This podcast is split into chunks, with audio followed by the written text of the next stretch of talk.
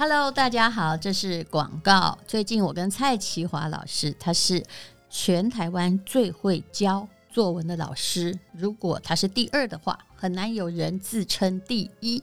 他是一位英文老师，他也待过广告公司。最会教作文的意思就是，他教过的学生都是各大文学奖首奖的得主。就算很不会写，突然一点就通，也会写了。任何持续的成功都需要方法论。其实我是没有方法论，我就是喜欢写。但是蔡淇华会教你某一些套路。好了，我们现在有两个课程。第一个课程是好文案就是你的印钞机，从自媒体到电商，还有你。自己啊，要写任何的短文，要引人入胜，是有一些写作技巧。总共教你二十多种技巧，我也会教你七种，在写文案的时候避免大家犯的错误。那么这个课程的优惠价呢是二二八八元，原价是八千八。还有一个课程，如果你要临时抱佛脚，非常重要，也就是小孩不会写，可是一零八课纲还有各式各样的作文，作文的分量越来越重，怎么办呢？叫做轻轻松松满级分。现在已经有将近三千个同学加入。如果你是要会考、学测、国考，现在啊就开始哈，就算你现在复习了三堂课，我相信你考试的时候啊有头有尾，知道怎么呼应，一定会有分，不会像大家一样，很多作文都干脆零分就出场了。那这个早鸟架呢是？三五折，原价六千八，现在是二三八零啊！还有一个好消息是要告诉你啊，你要课程要收看，因为是在 PPA 台湾第一大平台，所以一定有品质保证，可以永久收看，也可以跟同学朋友一起看。当然，写作是蛮个人的事情。那么两堂课如果合购，也就是有人要参加考试，有人想写好文案的话，早鸟价格又有八八折的优惠。呃，原价呢，呃，当然看起来是一万多啦，但是只要四千出头就可以学好作文。我真的很希望啊，有人这样教我，否则其实我的作文也曾经给老师打过零分。为什么？因为写太多文不对题。好了，请看资讯栏的连接，请你赶快看一下连接，怎么样写好作文？对你而言，它一定是会让你无往不利的一个利器，甚至。文章写好，你就会更了解人情世理。今天是美好的一天，我看见阳光灿烂。今天是快乐的一天，早上起床。欢迎收听人生实用商学院。我们今天访问的是第二次来我们节目的创业夫妻档哇，他们有一个其实人生相当残酷的一个故事，然后最近解决了，所以邀请他们来节目上讲哦，请呃身上还背负着这样的重担的人，也许可以得到某一些救赎的方式。Snug 他们是做很好的袜子的总经理钟志成，你好。戴如姐好，听众朋友大家好，以及他的太太，就是本来都非常想当贤内助，不要上节目，但是每次都被我抓上来的少君。嗨，戴如姐好，大家好，我真的很紧张，而且我这一次很斩钉截铁的跟我先生说，我绝对不要上，因为我呃呃什么，怕你讲太多，我很不喜欢人家说你有一个很厉害的太太，我不太喜欢这一句话。你要先接受这个事实。像我已经都很接受，所以我老公也接受，那大家都接受就好了。一个东西如果你不接受，就好像那个佛地魔不能讲一样，你知道吗？谢谢，你会变成你会成魔的，啊，好安慰哦。可是我看他，我这样讲，你不要不高兴啊。我看你没他不行啊，你是个老好人嘛，对不对？人生躲躲躲啊，对呀。好，我们今天就要讲那个人生躲躲躲的故事。那他们在解决的过程之中，大概我也有这个呃稍微知道一点点，因为 我常常看到别人陷入困境，我心里想这困境可以解决啊。那如果是我，我会怎么解决？我有时候会很热心的说，我觉得你就直接去面对，而且不管他黑道白道，你只要心中有道，你就是。可以解决困难，所以看起来你们两个的脸色这次都好多了嘛，哈。对，这太太是不是很重要？你先说。对啊，嗯，你遇到这件事情，大部分都是我太太在协助我处理，因为我有点慌掉，因为就是遇到这件事情，我会回想到二十几年前，然后被地下钱庄追债的那个恐慌感，然后缓。我就是要讲，我说最近呢，他们这个债解决了，可是也没有花那么多钱解决。可是二十几年前呢，你要知道，钟志恒今年几岁？四十四岁。他是从十八岁开始，他没有办法面对这件事，而且因为这样，他连大学都没有考。这是我们上次讲的内容。对，对，本来好好的，可是大学联考的前一天，家里就出事了。大学前联考前几天是我妈妈过世，嗯，然后接下来就是一连串，然后。就是爸爸公司倒闭，然后负债很多这样。而且那个时候哦，就是爸爸负债啊，就是还是有负债子还的概念，尤其就开始躲债嘛，因为他们某些东西、某些债务是用你的就借的那个名义跟儿子有关。你刚满十八岁，对，尤其就是我去年面对这件事情，是我十八岁妈妈刚过世的，那时候我是才高三，然后我妈妈过世之后，她把她名下的那个。土地就就是我就继承了那个土地啊，当初就是还在读书，我根本不知道什么东西。继承本来是不是坏事？对，可是后来却惨了。对，为什么？因为我继承那块土地之后，然后隔没几年就就是隔没多久就就是那时候就刚好九二一地震，嗯，然后所有的那个房子土地都是。大跌价的。啊，原本银行设定的那个土地，因为它是在中部了。对对。啊，原本银行设定的那个土地的那个价值是超过他借的款项的，所以他就来呃，就是雨天要收伞嘛，对不对？诶，也不是，就因为我爸爸公司倒闭的关系，所以他就是要去执行拍卖，结果到了第三拍还没有卖出去，对啊，就是拍卖出来的那个价值就是。也不够那个那一块土地的价，然后那些债在你身上，对不对？我当初不不知道，我以为那个土地拍卖了，那这就够了。就就你没有，你也当时是规定两个月内要去申请限定继承，嗯、对不对？嗯，对哦，这个不懂啊，所以我后来当兵退伍之后，就是因为那个住的地方都被拍卖了，我就就是我就。已经没有住在那个彰化田中那个地方，我们已经就是到其他地方生活，嗯、然后所以他所有的通知我们没有收到，嗯、然后经过了二十年，完全都没有收过任何的通知。结果，嗯、结结果就在你们上次上节目的就是之前没有很久的时候，你你这个故事我们的听众其实挺熟悉，你知道为什么？因为后来有个苦主叫西安娜，哦、他本来只刷了二十万啊，啊八十万。后来呢？现在呢？就是是一千两百万，而且它问题更复杂。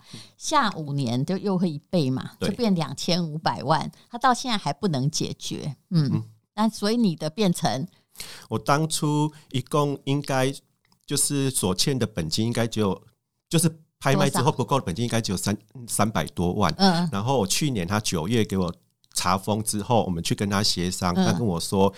二十年连本带利已经到了三千万，哇哦，十倍吧？对，他是用当初的九点五趴利息跟一些违约，我不知道他怎么算的，就是三千。我知道怎么算，你很简单算。我现在已经会算债务，我教你。前面三百用二十年，每五年翻一倍嘛，这是律师教我的。所以这个三百每五年翻一倍，就是那个呃。再来的时候就变成了六百，对不对？六百呢，在五年翻一倍嘛，就一百一千二嘛。一千二呢，在五年翻一倍，两千四，呃，三千多万，差不多。对，这个比做生意还好赚。各位会算吗？就是五年你的债务，如果是什么现金卡，或者是欠那些那个呃，就是欠债的那个钱呐、啊，就是等于是消费金融都会翻一倍。嗯。嗯所以他以前不懂，十八岁，嗯，结果没想到哈，这么多年债务又找到了头上来，但是这时候还比较好，可以债务协商。可是因为银行的不良债权东西背来，对不对？他看到你生意现在做的比较成功，又有品牌啦，对，对不对啊？好不容易等到你成功，所以要三千万，对他不。一开始不太接受协商，他就是硬要三千万，他就说他去 Google 我的名字，在网络上很红，嗯、你就是一个名人啊！你的你们的袜子卖的非常好，你们的那个口碑那么好，然后你们的营收就是一定是可以偿还的、啊，不然我要抖出你欠债不还这样。呃、欸，没有，他是 他那时候是查封了我现在住的那个房子，哦嗯、然后因为那个去年的那个九月刚好去年的五月到八月是三级警戒，嗯、然后我们公司的营收。实体的就几乎归零，然后网络电商的营收在那三个月几乎当到剩三成而已。是，因为因三级警戒没有出门，不需要穿袜子，所以就是业绩当到很低。原本想说九月份了开始要解封，我们要好好拼业绩，把之前就是那三个月就是亏掉的，要赶快赚回来。结果发现哇，被被查封，然后银行就是其他银行要跟我拒。拒绝那个跟我往来，哦，就是因为它会有一些骨牌的效应，对，对？会影响到你的生意，对啊。可是说真的啦，后来你们听说你们几度想要协商，但是都面临到很难看的脸色，三千就三千，就顶多打个八折或打个九折这样嘛，就一直协商不下来。嗯，然后因为我们那时候其实就是面临了那些困境。就一个有内部原料成本一直暴涨的问题嘛，然后疫情生意下降的问题，制造业。那时候我们觉得说，我们想要撑住公司已经很困难了，怎么会飞来这一笔？嗯、我完全都没有想过。嗯，对。所以后来呢，终于解决了。嗯，我们到了今年的八月份才完全的去。解决，因为他把我的房子送法拍，然后第一拍，哇，这个事也做了、啊。对，对第一拍怎么样？第一拍那个没有卖出去，他原本想说拍卖我的房子可以拿到的钱会很多啊。你家在地堡吗？没有。对啊啊，所以他不他愿意跟我协商，就是因为他想说，那至少我不会放弃我的信用。然后第二是我的房子卖出来的价格的价值，应该是可以让他拿到他。想要拿的金额，对啊，结果第一拍没有卖出去之后，第二拍之前，就是我们才委托那个朋友去跟他做协商，他才愿意就是跟我协商金额。而且后来协商那个价格，我觉得是可以啦，可接受。嗯，我们就尽力去完成这样。是，所以现在两个人情绪都好多了。哦，对啊，就觉得雨过天晴了。我觉得那时候半夜我好像有收到你太太的讯息，我才跟他讲说，比赛这样他应该管，而且我认为什么三千呢？就是因为你这个不良债权，它是很少钱买来的啊，那。能够要到哈，他就赚了，所以要好好的去仔细，而且因为大家都会钻法律漏洞，他之前也不通知你，对，你以为你没欠债，因为你是真的不知道你是继承来的，结果他就五年通知你一次，所以他的债永远有效。他是寄到那一个他们已经被拍卖掉的那一个地址，拍卖到的那个地址，真厉害欸！然后谁也不知道你在哪里，对，完全都收不到，所以其实你也没有躲。只是他根本没找到你，对。然后其实你收到也没用，因为五年他五年才寄一次，然后就会多一倍。嗯，因为我如果早知道，我根本不可能去买房子买在我的名下，让他去扣。是，没关系啊，以后就全部买太太的啊 啊，让他一无所有。谢谢淡如姐，开心。好，所以已经解决债务问题，感觉如何啊？嗯。听说你本来，其实你太太是跟我说，我老公被这个债快要被弄成忧郁症了，他好担心，对不对？因为他会重回二十年前的噩梦，是对，因为那时候的阴影一直到现在，嗯嗯，所以解决了，对，解决了，整个气色两个都显得诶、欸、相当不错。那好了，可是那我们来谈谈事业上的难题。你说的确啊，其实这几年疫情该倒的或不该倒的，其实都倒了，对。尤其就是外出才需要袜子，上课也才需要袜子。你们销量减少成三成，看起来是很应该的呀，嗯，对不对？对，呃，那时候真的是花了很多的时间，然后呃，就是业绩就直接没了嘛。嗯、那我们就去跟我们的老客户沟通，那我们的老客户他们都就是对我们的袜子品质都是很有信心的，嗯，所以其实那几个月我们都是靠老客户的回购，嗯，但是。也是很有限，很有限，对不对？对，因为没有新客嘛。我知道我们有帮你们做过团购，也卖了袜子，卖了两百多万。那时候不止，这了不起，不止吗？其实那时候，哇，其实那时候，啊，其实那时候淡如来上淡如姐的节目，真的是我们的救命稻草，嗯、所以我们一直都很感激。而且那时候还在负债，真的是救命稻草对，因为那时候整个精神都是被那个银行每天这样子。对，没有人生有时候再倒霉遇到了，我的精神就是直接哈就站起来，哎。开山刀拿着哦，不是，我是说 精神上的开山刀，就说来来来来来，现在哈，真是遇佛杀佛哈，遇鬼杀鬼，遇神杀神了，也没办法了。我们用正当的态度在解决问题的话，哎，总比一直在逃避好，对对不对？对，所以你们勇敢面对。所以你们这次面临到的就是，其实制造业会遇到通货膨胀的问题。你们因为我有遇过。也是台湾做袜子的同业，他说 Snug 这家哈很容易倒，为什么呢？他说因为他们进口的哈价格浮动很大，对他们进口的东西都是很好的原料，而且从日本。然后他们那家很诚恳的说，他说我们做不起，因为那个你们进的那个啥，看你们一车一车进，他们都在担心，真的 真的，因为他们的袜子可能就是一百块以内嘛，所以就。如果是这样，他们觉得在台湾很难找到顾客。可是你们也坚持了挺多年的，对吧？对，因为我一直相信有一群需要好品质的袜子的客人，我们就是为这一群需要好品质的客人的袜子而做。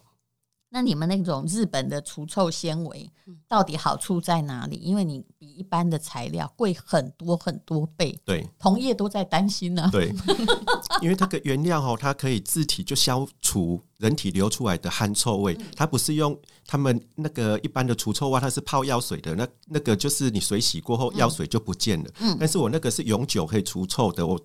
很多客人穿了好几年，就是除臭效果都没有消失，所以在我最困难的时候啊，嗯、就是我们也有跟我们的客户沟通，就是嗯。史纳还有我们公司的员工也都会跟客户沟通说，我们史纳克真的不能倒，我们史纳克倒了，台湾以后就不会有人要做这么好的袜子，他们会觉得袜子就是一般的。那个消耗品就是不需要做到那么的好，就是也不需要分那么多尺寸，不需要用那么好的原料。而我们坚持就是我们要这么做，就是所以我们的公司同仁在我们最辛苦的时候，他们都非常的嗯帮助我们。他们就知道说，只要我们是那个倒了以后，这些做袜子都觉得嗯不需要做成。所以公司的同事都是带着使命感在做的，真的。而且你们都是就是 MIT 的嘛，对，对不对？哈，对，都台湾制造。所以后来，嗯、呃，听说哦，到底是谁去念 EMBA 去上财务管理的课程？我在管理学院。是，所以后来也慢慢的就是，你是先创业，然后其实也不懂，对就只是凭着做，因为以前也家里是做纺织的啦，凭着热忱在创业。可是后来你在 EMBA 又学到了什么呢？嗯。那除了学到管理，然后经营之外，就是我还有学上课上那个品牌课的时候，我们就知道说做品牌，我们考虑的不是只有原料跟做出来东西的那个成本，然后我们的管公司的管销成本啊、营运成本，还有很多成本都是必须要去去做，而且像我们这个原料是进口，我们的研发成本是就会特别高。啊，我以前不知道，就想说啊，做出来，比如说袜子两百块。我卖两百二十块、两百三十块，可能就是就可以去销做销售，但是不是这样子？化接叠做大批发的，对吧？对啊，后来慢慢的知道，说我需要把品质提升到更好，就必须要花更多的成本，啊，这些都是。营运的成本，而且你如果做小量，你不管怎么卖都是赔嘛，对，对不对？对，你就必须要做大量，但做大量又有很高的存货的问题，对。还有做袜子是这样，其实袜子跟鞋子都属于挺倒霉的行业，它尺寸有一点多啊对，然后每个人要的颜色又不一样，对，嗯，而且。一般的做袜子比较不会，因为一般传统做维亚工还叫做旧维啊，就是有弹性的袜子对啊，所以它不需要分尺寸，就是那个只要 free size，就是顶多分个大跟小就在卖的。嗯、但是我们为了要做规格化，所以我分了十段尺寸。我让大脚小脚的人都有不同尺寸的袜子。时段有没有太多？通常我看到就是二十二到二十四，有没有？对，二十五到二十八结束。但是尺寸分的很小的话，它必须弹性做很大、哦、啊，所以那个袜子穿几次就会松掉，松掉了。对，啊，我是做的很扎实。虽然我尺寸分多，嗯、但是我每一个袜子在客人的脚上，它是可以穿个几年都不会松掉的。嗯其实啊，如果你真的要便宜啊，路边也有一双十块的，对吗？说是什么色头的，但是你穿久你就知道，因为人有时候啊，我就说使用保养品是一种直觉，你会最先用完的那一瓶，表示你是真心喜欢它，对我们通常摆很多瓶，那袜子也是一样，你一拉开那个抽屉，你会。哎，很自然的就去拿 Snug，很多客人都这么说，是不是？因为你穿起来比较舒服嘛。当然，你会有一些什么，也是一二十块买，舍不得丢的。可是你穿的那天就真的没有很高兴。嗯，对，因为那种干爽度有差。我们那个材质它有自体干燥的能力，嗯，所以你穿在脚上的时候，它不会湿湿黏黏的。嗯，是。但是像这个呃。有关于物价的问题，也有购物台找你们，你们后来没去嘛？因为后来一算是卖一双哈，就还要赔两双，因为他们其实抽成度很高啦。嗯、对，这个就我们就没办法卖，就是只要爆出来，他们要抽那么高，我就是这就是赔钱，几乎就没有办法在一些那个通路在那里卖。可是那你们销售怎么样呢？就只有靠网站。也不是很够啊、呃。我十几年前刚来帮我先生的时候，嗯，他那时候就是说，哎，开始有一些呃媒体来报道他，嗯、然后呢，生意开始好，然后他请我来帮他。嗯、那时候他的定价是非常低的，呃。就是结婚前一年开始去帮他，原来很早就开始帮了。对，那我发现说，哎、欸，你这个定价不对呀、啊，嗯、你这个定价连员工的薪水，哎、欸，你以前是自己包自己计，所以你都没有去计算这些东西。嗯、对对，然后呢，当现在你要量大了，你要请员工。哦，然后宅配宅配的品质要用好，然后很多很多的管销，然后呢，空间也不够了。就傻傻，他只会算原料成本。对对对，所以我就说，哎，你这个是入不敷出，哎，嗯，对。然后我就跟他讲说，不行，你要调整价格。他其实那时候应该也算不出来说我到底是赚还是赔，只是运营下去这样而已。啊，他不愿意调，然后呢？嗯，后来有就有调了，因为就是。知道说再这样下去，我公司没办法 经营不下去，经营不下去。对，因为早期他是个人卖家嘛，对，就本来就是他本来我知道他本来就是他也曾经在就是被逼灾还是什么走投无路去批摆摊竹炭袜来卖，那他就会继续去算哦，因为摆摊的人只会算，如果我一双一百块，那我卖个一百五，我就赚很多啦，嗯、是不是？对，对。可是制造业不能这样算，所以去年 EMBA。开始会算各种成本，营运成本也是被逼的吧？对呀、啊，对呀、啊。他练了 EMBA 之后，我们的吵架就减少了。哦，真的，因为他已经理解到那一个程度的时候，哎，他理解了，他就他就知道说啊，太太没良心，一直要加价。对，因为我们有研发嘛，你看我们每年像我们都会一直去研究，哎，这个纱线的配比要怎么做？是，所以每一批试做出来的纱线是几十万、几十万的，有时候做出来不能用。那几十万就不见了，嗯、所以我说你都没有去计算我们的整个研发的成本，嗯、都没有去考虑的，还有通路成本。其实他本来也不需要考虑，因为他一个人呢、啊，还而且他员工薪水发得出来就好。对对对，后来这个有妻有有女，这个就是要啊、呃，还有企业如果要长久，很多东西要算得很清楚。可是最近成本也涨了，那又怎么办呢？嗯，我们也是。微调，但是我们没有办法，就是涨到，就是它原本成本涨那么高，但是我们就是，嗯，还是微调，让我们可以生存的下去。那像日本除臭纤维好了，前不久有没有日币已经跌到将近一块美金兑一百五十日币？你们有没有高兴一下？价格有没有算？成本有没有降低一点？但是因为我们是一年进一次啊，所以不是在，诶、欸，我们要先囤货，囤那个原料，那不是。降价的时候，就是那时候是买，因为一次买就是要买很多，对，就不可能在降价的时候说好，已经降了，快，呃，买两两个卡车进来，对，嗯，对啊，因为原厂也说，因为这个原料用的人很少，那对他们来讲产值不够，所以他们要停。假设我们要买，他们的价格就调了好几倍，就说有到这个价格我们才要做。对，那这个原料哈，也就是除臭纤维，你们只有呃做袜子吗？后来？你们的产品我们有把这个原料用到背心、用到内裤上面去。嗯，所以呢，有没有有一些顾客的反馈？有啊，像那个穿做成内裤，因为它我们内裤是用这个原料，然后去加那个莫代尔，就天丝的那个原料，所以它摸起来非常的亲肤。只要穿过的，它就就像我们使用过那个天丝的。寝具一样，嗯、你就回不去一般的，是是因为那种触感是完全不一样的。那、嗯、天丝还要看有几支，对不对？对、嗯、对，几针？对、嗯、啊，主要是它的那个触感，因为那个原料就是木浆，木浆它做出来它就是非常的亲肤，嗯、完全都不会磨。所以我的衣服啊，每次洗完澡，我女儿都一定抢我的衣服。我的那个背心去穿，因为她觉得很舒服。对，哦，所以你们现在也有内裤跟背心喽？对，哦，那价位差不多如何？我其实你们的袜子也不算很高价了，大概就是比那个名牌运动袜还便宜一点点哈。那呃，那内裤的不名牌不是指迪奥哈。我的是指 Nike、New Balance 之类的。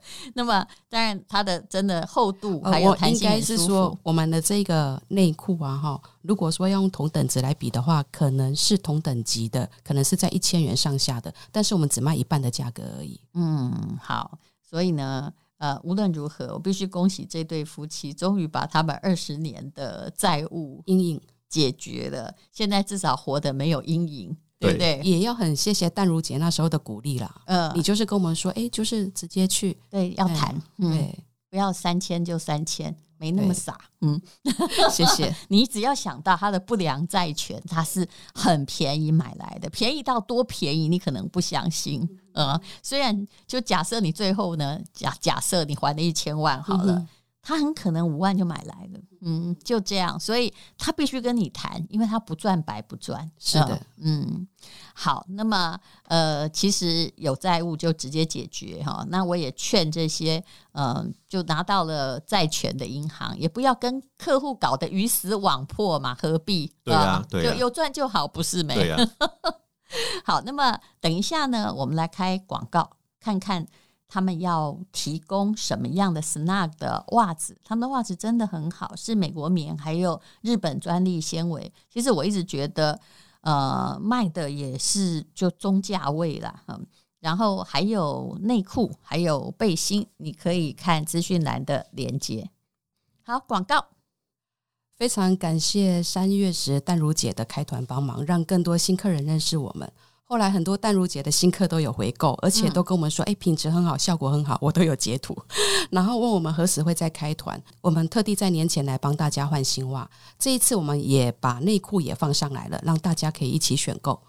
我们袜子的主要原料是美国棉跟日本的专利纤维，虽然成本越来越高，但是这一次我们还是有提供极大的诚意要来回馈淡如姐的听众，因为淡如姐的听众真的。在我们最低潮的时候，给我们一个很大的一个鼓励跟帮忙。所以呢，这一次每一个任选组合都只要九百九十九元，嗯，大概会在五到七折左右，很够意思。把那个所有的广告费跟所有的通路费等成本全部都回馈给吴淡如人生实用商学院的听众朋友，谢谢大家。而且呢，现在呢，如果你有下单，就可以抽哦。价值八千八百八十八的商品礼券一名，对，然后呢，呃，会送什么红包组啊，还会送石墨烯的护腕，因为你是有有在卖护腕吗？嗯、呃，对，我们有一个医疗，开我们有一个医疗商品，对，哦，就是医疗，就是有得到卫福部的证书的商品。那么这是一个，因为为了不影响他们官网的卖价，那我们顶多呢就是开到四十八到七十二小时。那优惠卖场，请你看一下资讯栏的连接。谢谢我们这对创业夫妻所带来的哈，你们事情已经解决的喜讯，还有带给大家的福利。谢谢，谢谢丹如姐。谢谢因为今天又可以，今天又可以。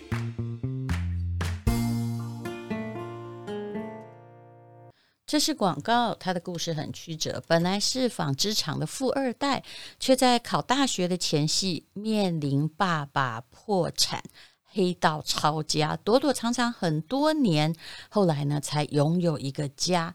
那卖过袜子的他，听到了顾客的需求。他知道台湾曾经是袜子王国，也知道光靠代工没有办法好好把袜子做好。于是呢，他就一边做生意，一边巨额投入研发自己的品牌。那所有的业界都知道，只有他们家材料敢用最好，材料是一车一车，呃，应该是一船一船从日本东洋 Toyobo 的巨。丙烯酸酯纤维。虽然我不知道那是什么，直接跟我说那个很贵不能用，但是只有他们家在用。那他其实曾经一无所有，为了品牌也不怕一无所有，所以他跟太太一起创业。相信你有听过这个牌子叫做 Snug S N U G，我也看过他们的广告，但穿了之后才觉得很好。他的袜子其实是功能型的哦，它不只是真正的可以除臭，而且比如说我穿着跑步的时候，我感觉它的弹性很好，不必说只依靠鞋子或者是鞋垫。那如果呃，跟我一样，中年人比较喜欢把脚踝也竖起来的，甚至呢，它也有管那个小腿的，让你的把那个小腿包束好，那你的关键肌群呢就比较不会受伤，可以潇洒走天下。那它还有这个，就是真正能除臭的，大概也只有它的袜子了。请你看资讯栏的连接，而且只有四十八小时的快闪，也有一些是我帮各位所挑选的。我叫他们说。他们袜子虽然很多，但是只要把畅销的列出来就好。麻烦你到资讯栏的链接去看一看，Snug 的袜子穿过你就会知道了。你在那个袜子抽屉里面，绝对会先把它的那双找出来。真正的除臭，真正的可以持久的穿着，